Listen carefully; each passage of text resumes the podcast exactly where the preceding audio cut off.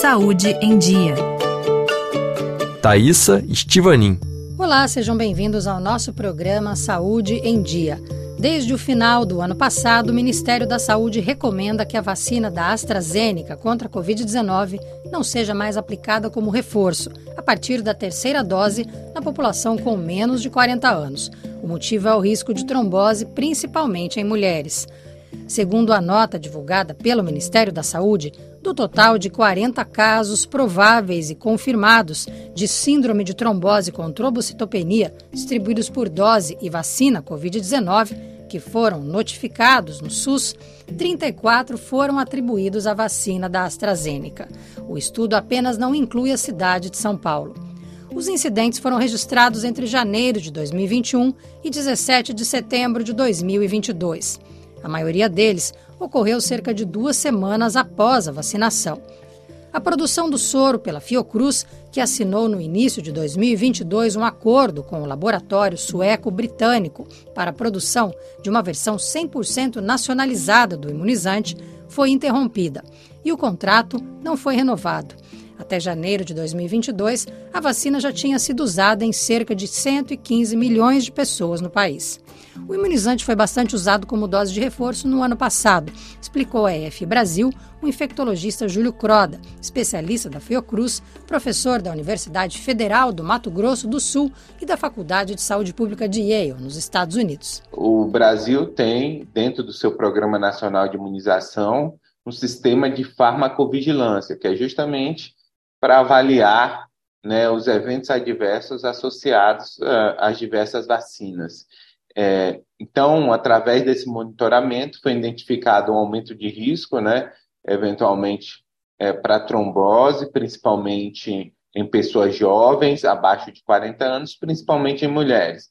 Isso é bastante similar do que outros países também identificaram, como o Reino Unido, no caso da vacina da AstraZeneca, e o próprio Estados Unidos, no caso da vacina da Janssen. O efeito adverso observado na vacina que utiliza o adenovírus de chimpanzé como vetor viral é raro, diz Júlio Croda. No custo-benefício, ainda compensa sim utilizar esse esquema como esquema inicial, porque o risco de trombose por Covid é bem maior do que o risco de trombose pelo uso da vacina, né, por ser um evento extremamente raro. Mas no contexto né, de uma população jovem é, com elevada cobertura vacinal, é, os eventos raros eles têm que ser levados em conta.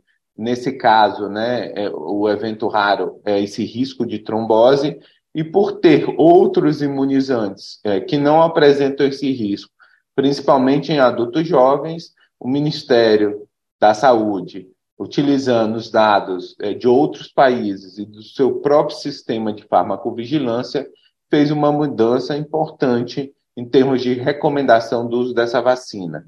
Então, o Ministério da Saúde deixou de recomendar é, essa vacina como dose de reforço é, em pessoas menores de 40 anos. Então, preferencialmente, essas pessoas devem fazer é, outro imunizante. A vacina da Pfizer, nos primeiros dois anos de epidemia, era considerada como um artigo de luxo e os lotes reservados prioritariamente às populações dos países desenvolvidos.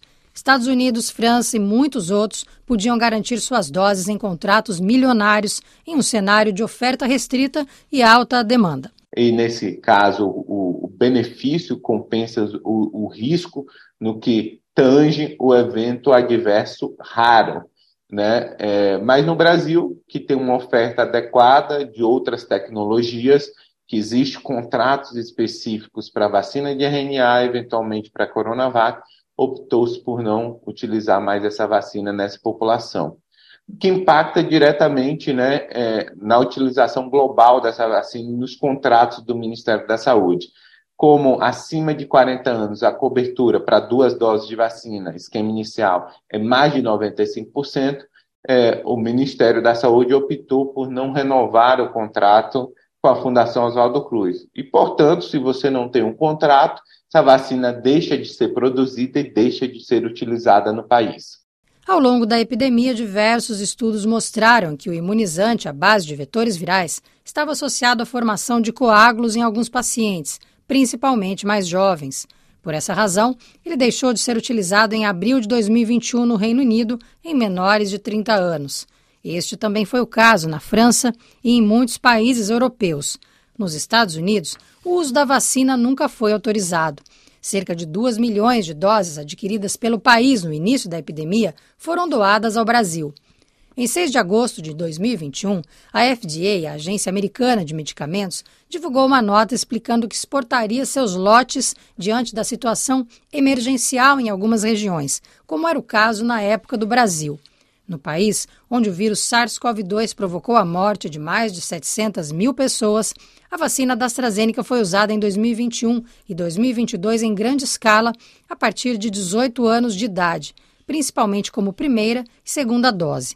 O infectologista brasileiro lembra que as pessoas que tomaram a vacina nos primeiros anos da epidemia não devem se preocupar com efeitos colaterais tardios. Esses eventos adversos raros acontecem nos primeiros 14 dias pós-vacinação, né? Então, assim, a, a, vacina ela não permanece no organismo, é, esse vetor viral ele é eliminado e fica os efeitos positivos da vacina que é a imunidade, que é a geração de anticorpos neutralizantes, de resposta celular. Não existe nenhuma preocupação nesse momento para quem tomou a vacina no passado. E aí a gente, de alguma forma, como é, gestores de saúde pública, agências regulatórias, ajusta a, recomendação a partir da disponibilidade é, de outras opções, de outras vacinas, de outros imunizantes é bem importante deixar claro né, que no momento que você tem uma população que não está imunizada, com baixas coberturas, qualquer vacina tem um impacto substancial, principalmente no que diz respeito à hospitalização e óbito. O infectologista francês Pierre Tatvin, chefe do setor de doenças infecciosas do Hospital Universitário de Rennes, na Bretanha, considera o risco que envolve a vacina da AstraZeneca inaceitável. Quando a campanha de vacinação contra a Covid-19 começou, percebemos que esse imunizante não era bem tolerado pelos jovens, então paramos de utilizá-lo. O corpo reagia muito e havia efeitos colaterais. Recentemente, o Instituto de Estatísticas britânico divulgou uma nova análise que associa riscos cardíacos ao uso da vacina em mulheres jovens, entre 12 e 29 anos. Segundo as novas estatísticas publicadas em 27 de março, ela poderia ser apontada como a causa de seis mortes em 100 mil jovens vacinadas 12 semanas antes, que receberam pelo menos uma dose. É um estudo muito bem feito e eles conseguiram estabelecer dados. Apesar do número de efeitos colaterais graves ser pequeno, isso é inaceitável. Segundo o infectologista francês, no contexto epidêmico atual, há poucas formas graves e o custo-benefício da vacina em mulheres abaixo de 40 anos não é favorável. A EFI Brasil entrou em contato com a AstraZeneca sobre o risco de trombose envolvendo seu imunizante. Ouça a íntegra da nota divulgada pelo laboratório. É importante ver que essa análise, conduzida a partir de um grande banco de dados de registros eletrônicos de saúde, constatou que a mortalidade por todas as causas, incluindo a cardíaca, não aumentou entre os jovens que receberam vacinas contra a Covid-19.